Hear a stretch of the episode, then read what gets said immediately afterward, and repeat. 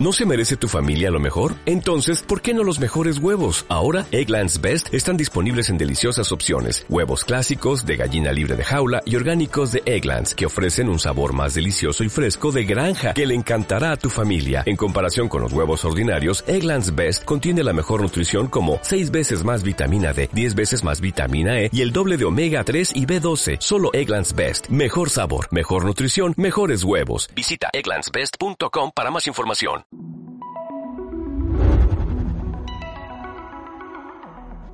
Hablar tus dudas no descalifica tu fe. Haber perdido no te convierte en un perdedor. Hacer las cosas mal no te hace un fracaso. Quedarte ahí sí lo hace. Muchas de las cosas que nosotros vivimos son circunstancias que nos pegan, nos afectan y duelen, pero siempre hay, siempre hay esperanza para aquellos que en Dios creemos, porque tenemos un Dios que no es un Dios de dolor, no es un Dios de fracaso, no es un Dios de desilusión. Tenemos a un Dios de sanidad, tenemos a un Dios de esperanza y tenemos a un Dios de eternidad. Dios no quiere que tú tengas un espíritu de resignación. Dios siempre pone la oportunidad para salir adelante de las pruebas, de las circunstancias, de las situaciones, de los conflictos interpersonales, de los problemas que pudieras tener en pareja, en tu trabajo, en tu historia, en tu caminar, en tu condición física. Tú y yo tenemos un Dios que no se queda de brazos cruzados. Y el mensaje de hoy se llama Ayúdame a creer. Nuestra palabra se encuentra en Mateo 17, 17 del 14 al 21 es un pasaje muy conocido. No quiero que te espantes por la historia. Tampoco quiero enfocarme precisamente en la parte más complicada de ella. Es Jesús sanando a un muchacho. Dice, cuando regresaron a donde estaban los demás discípulos, vieron que los rodeaba una gran multitud y que algunos maestros de la ley religiosa discutían con ellos. Cuando la multitud vio a Jesús, todos se llenaron de asombro y corrieron a saludarlo. ¿Te imaginas ver una celebridad alrededor de ti? ¿Te imaginas poder reconocer al Dios que hace milagros, a la persona que estaba creando un alboroto? Algunos lo consideraban loco, otros lo consideraban un profeta, otros lo consideraban Dios mismo. Quedó asombrada y corrieron a tomarse una selfie, corrieron a acercarse, corrieron a estar cerca. Jesús pregunta, ¿sobre qué discuten? Un hombre de la multitud tomó la palabra y dijo, Maestro, Traje a mi hijo para que lo sanaras. Está poseído por un espíritu maligno que no le permite hablar. Y siempre que este espíritu se apodera de él, lo tira violentamente al suelo, le, echa le hace echar espuma por la boca, rechina los dientes y se pone rígido. Así que les pedí a tus discípulos que echaran fuera al espíritu maligno, pero no pudieron hacerlo. Si tú nunca has tenido una experiencia con un espíritu, con la manifestación de un espíritu, puedes dar gracias a Dios. Quiero darte solamente un pequeño paréntesis. Algunos de ustedes saben lo que significa poder mirar al mundo espiritual, porque hay un don que se llama discernimiento de espíritus, que es la puerta para poder ver lo inanimado, para poder ver lo que no es visible, para poder ver lo etéreo. Es como la puerta a lo espiritual. Y algunos se aterran por lo que ven. Pero así como puedes ver demonios, así como puedes ver obscuridad, puedes ver a Dios, puedes ver a la luz moverse, puedes ver a sus ángeles actuar. No los adoramos, simplemente los reconocemos. Y puedes hacer esta oración, Señor, permíteme mirarte a ti.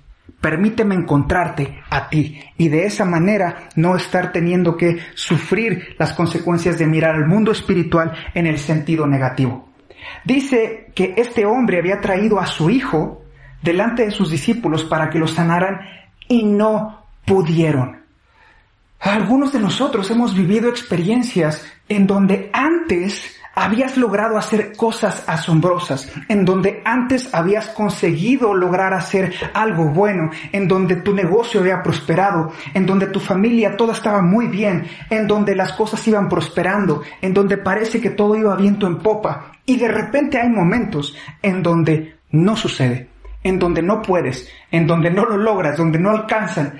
Y hay una vocecita dentro de nosotros, es ese perdedor que todos tenemos dentro, que siempre te recuerda cuán mal lo haces, cuán mal lo hiciste, te equivocaste por esto, por eso no está funcionando, hiciste esto, por eso no está sucediendo. Pero no estamos hablando de cualquier persona, estamos hablando de los discípulos. Estos doce hombres que caminaron cercanos a Jesús, mano a mano, pie con pie, cabeza con cabeza, espalda con espalda, caminaban cerca de Jesús durante tres años seguidos y habían visto milagros y ellos sabían el poder de Dios y Jesús los había enviado ya de dos en dos y ellos habían hecho, Jesús había hecho algo a través de ellos que habían asombrado a otras personas. De repente se les presenta un obstáculo que no pueden pasar que no lo pueden vencer, que no lo logran cumplir.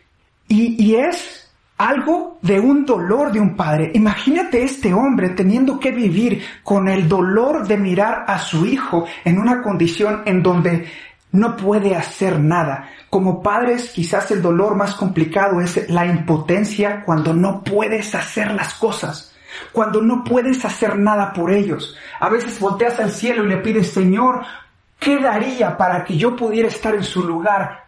Muchas veces lo hemos visto. Yo lo he vivido. Probablemente tú lo has pasado. Tener condiciones alrededor de ti. Desagradables, dolorosas, impotentes. Y les dice, no pudieron sacarlo. Es decir, no lo pudieron hacer. ¿Te imaginas la, la, experiencia de estos mismos discípulos? Es como, ¿qué pasó, Señor? Tú estás con nosotros, yo sé que estás conmigo, sé que hemos hecho cosas milagrosas en tu nombre, ¿y por qué no logramos hacer esto? ¿Por qué hay algo que se nos opone que es más fuerte? Si la palabra dice que si Dios es conmigo, ¿quién contra mí? Y sin embargo no lo logro. Si me han dicho que Dios es un Dios que me acompaña y es un Dios que no me quiere dejar en la condición en la que estoy, ¿por qué no lo logro? ¿Por qué no puedo? Es decir, es como si se preguntaran, ¿Qué fue lo que perdí en el camino? ¿Qué fue lo que la circunstancia o la situación que lleva tanto tiempo sucediendo me robó? Yo te puedo hablar de mi historia para que tú puedas entender un poco más. Después de haber perdido a nuestro hijo Santiago, yo nunca antes había experimentado temor, temor de que Dios no lo iba a hacer. Y sin embargo, después de esa experiencia comencé a experimentar dudas, y como te dije en el principio, el hecho de que tengas dudas no significa que no tengas fe. Pero yo empecé a tener dudas de que Dios lo quería hacer o de que Dios, no de que Dios lo podía hacer, ese nunca ha sido mi duda, pero probablemente mi duda era si Dios lo quería hacer. Es como si hubiese momentos en la vida en donde no estás seguro si Dios lo quiere, pero siempre tienes al Maestro junto a ti y por eso podemos dar gracias a Dios. Pero sé que hay momentos y sé que hay personas en este momento que están viviendo situaciones en donde se preguntan ¿hasta cuándo, Señor? ¿Hasta cuándo va a pasar esto? ¿Hasta cuándo vas a intervenir? ¿Hasta cuándo vas a transformar la circunstancia? ¿Hasta cuándo lo vas a hacer, Señor? ¿Hasta cuándo vas a permitir que esto continúe? ¿O qué es lo que estoy haciendo mal? Que es una de las preguntas más comunes que como seres humanos nos hacemos. Señor, ¿qué estoy haciendo mal? ¿Cómo utilicé mal las palabras? Es decir, ¿de qué manera me estoy acercando equivocadamente a ti? ¿O será que no te agrado? ¿Será que soy tan pecador que no soy que no tengo oportunidad de acercarme a tu trono y que tú me bendigas? ¿Será que soy ciudadano de segunda clase? ¿Será que hay algo en mí que ya no te agrada? ¿Será que no me amas? Tantas preguntas que nos hacemos que no vienen de Dios y sin embargo son dudas que están, son dudas que permanecen. Versículo 19 dice, Jesús les dijo, gente sin fe, ¿hasta cuándo tendré que estar con ustedes? ¿Hasta cuándo tendré que soportarlos? Tráiganme al muchacho. Así que se lo llevaron. Cuando el espíritu maligno vio a Jesús, le causó una violenta convulsión al muchacho, quien cayó al piso retorciéndose y echando espuma por la boca. ¿Hace cuánto tiempo que le pasa esto? Preguntó Jesús al padre del muchacho. Desde que era muy pequeño. ¿Cuántos años lleva la misma situación sin resolverse desde que era muy pequeño. No está hablando de meses, está hablando de años, contestó él. A menudo el espíritu lo arroja al fuego o al agua para matarlo y le dice, ten misericordia de nosotros y ayúdanos si puedes. ¿Te imaginas decirle al maestro, ayúdanos si puedes? Yo sé que no estaban haciendo esta pregunta desde un, un corazón de reto o un corazón de, de enojo, probablemente un corazón de impotencia ante la circunstancia. Muchas veces nuestras declaraciones delante de Dios pueden no ser las correctas, pero el Padre siempre interpreta el corazón con el que lo hacemos. Dios no es como nosotros que interpretamos el trato y la manera en cómo decimos las cosas. Dios evalúa y pesa nuestros corazones. Era genuino. El corazón de este hombre era verdadero. Había traído a su hijo por ayuda. Seguía buscando la ayuda que él necesitaba y necesitaba una respuesta. Una respuesta verdadera. No charlatanes. No personas que le habían prometido que si hacía una cosa iba a suceder algo. ¿Cuántas personas han sido estafadas por personas sin escrúpulos que dicen tener algo que les puede ayudar y terminan llevándolos a la ruina, terminan robándoles dinero, terminan robándoles esperanza? ¿Por qué? Porque a veces nos acercamos al lugar equivocado buscando respuestas. Es humano. Y sin embargo, este hombre se acerca al lugar correcto y le dice, sí puedes. La respuesta de Jesús es maravillosa. ¿Cómo que sí puedo? Preguntó Jesús. Y, dice una de las declaraciones más sorprendentes, todo es posible si uno cree. Y al instante, repite conmigo por favor, al instante, el Padre clamó, sí creo, pero ayúdame a superar mi incredulidad. Quizás esta es una de las oraciones más importantes que tú y yo vamos a hacer en nuestra vida. Señor, sí te creo, pero ayúdame con mis dudas. Señor, sí te creo, pero ayúdame a no estar titubeando. Señor, sí te creo, pero tengo dudas.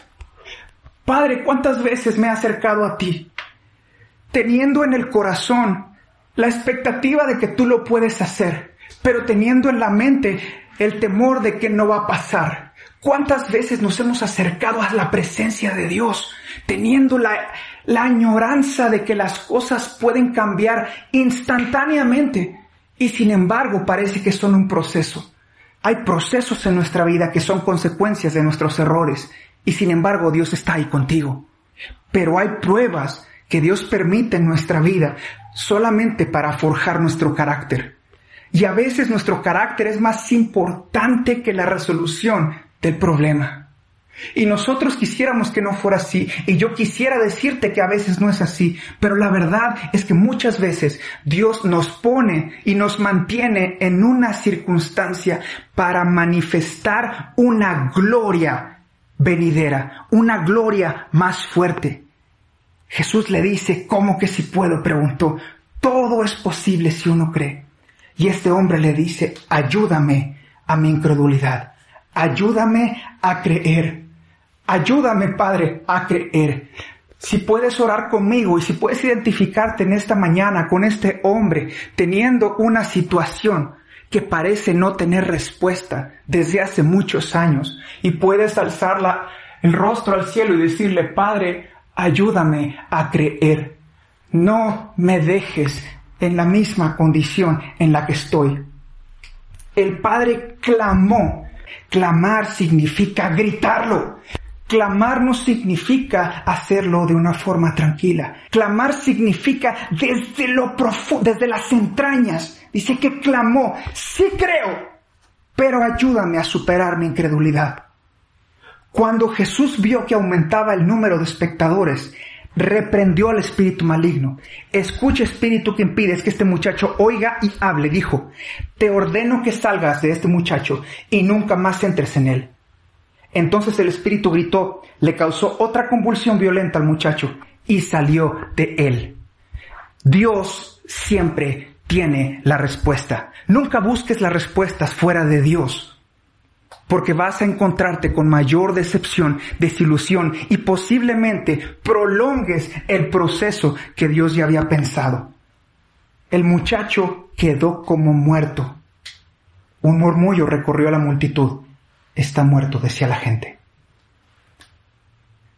Pero Jesús, pero Jesús, pero Jesús lo tomó de la mano. Di conmigo, pero Jesús La opinión personal nunca será más grande que la voluntad de Dios. La opinión de otras personas nunca será categórica de lo que Dios ya dijo. Lo que otros piensan de ti no determina quién eres, es lo que Dios habló de ti. ¿Cuántas veces te han dicho necio por perseverar en lo que Dios te dijo y sin embargo llega el momento en donde Dios te respaldará?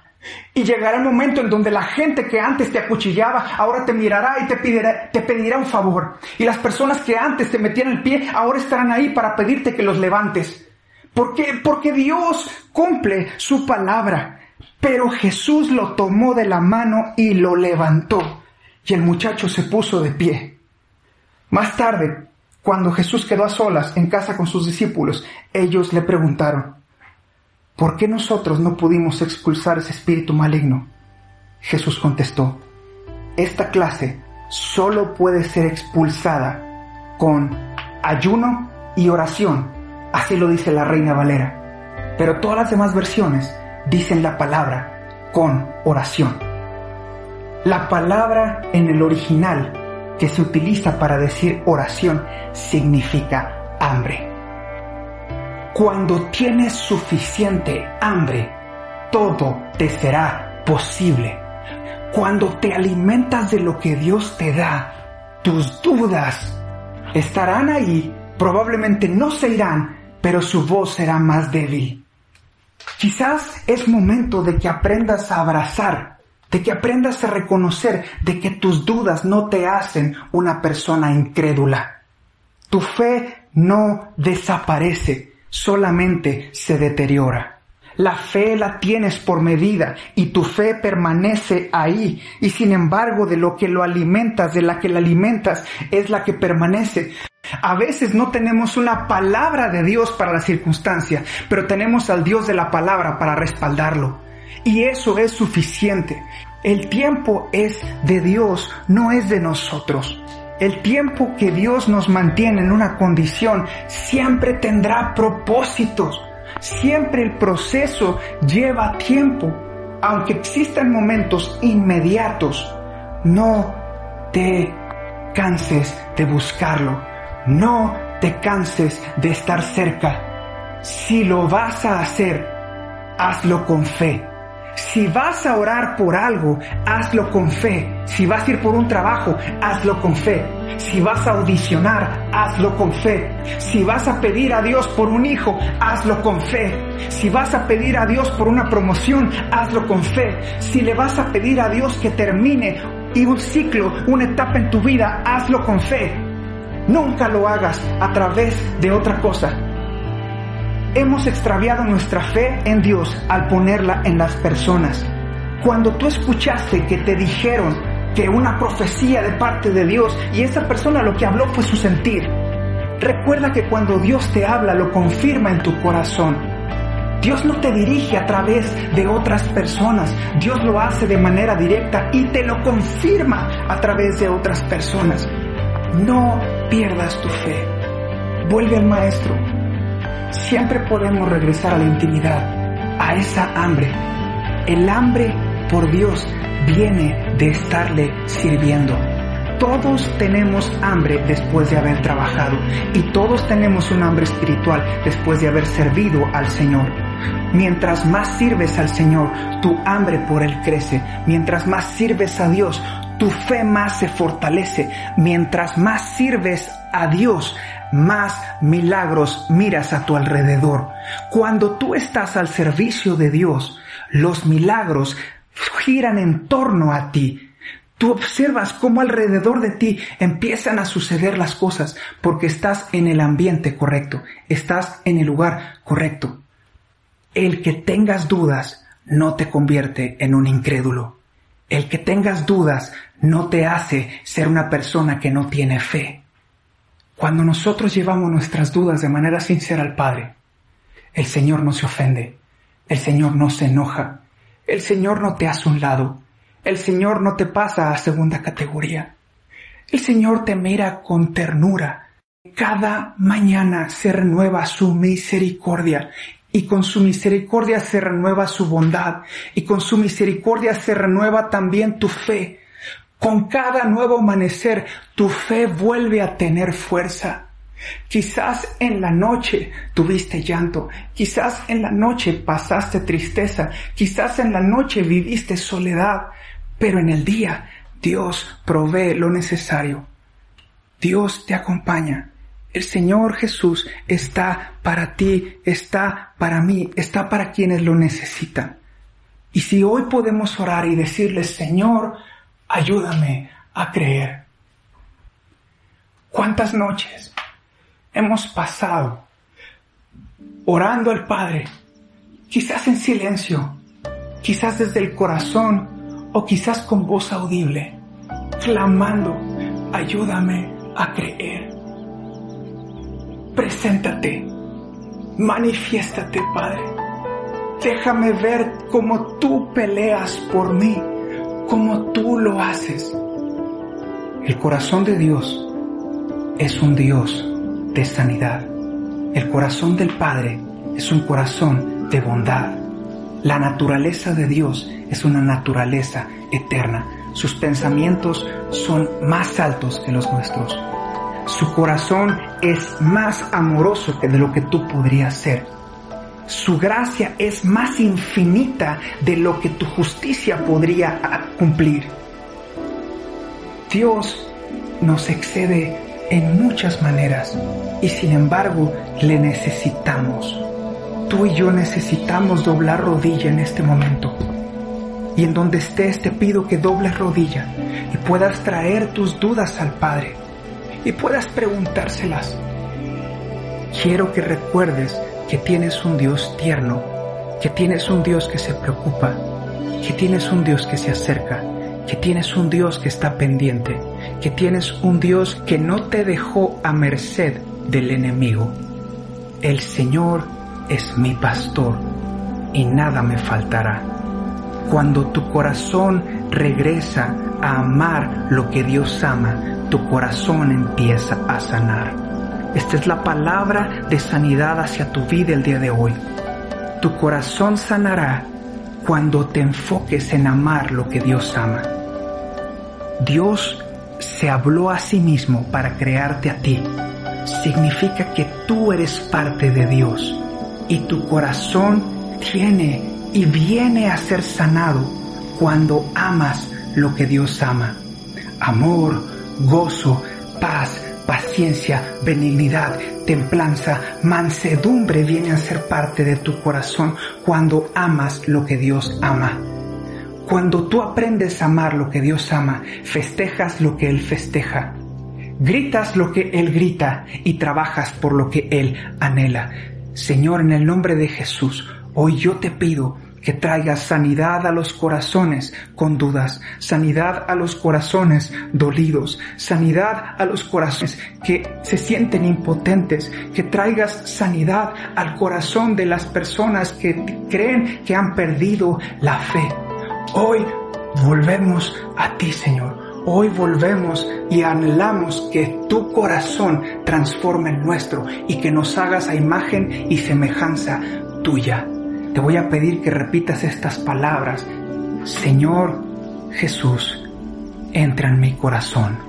Señor Jesús, sana mi corazón. Señor Jesús, quiero vivir una vida contigo. En el nombre de Jesús te reconozco como mi Señor y como mi Salvador, como hechura tuya, como oveja de tu prado, como hijo de familia, como parte de tu legado en esta tierra. En el nombre de Jesús. Amén y amén. Querido, querida, que el Señor te bendiga, que el Señor te sane, que el Señor te empuje y que sepas que siempre está ahí para ti. Gracias por conectarte, gracias por darte el tiempo, gracias por escucharlo y muchas gracias por compartirlo y permitirnos seguir extendiendo el reino de nuestro Padre en esta tierra. Dios te bendice.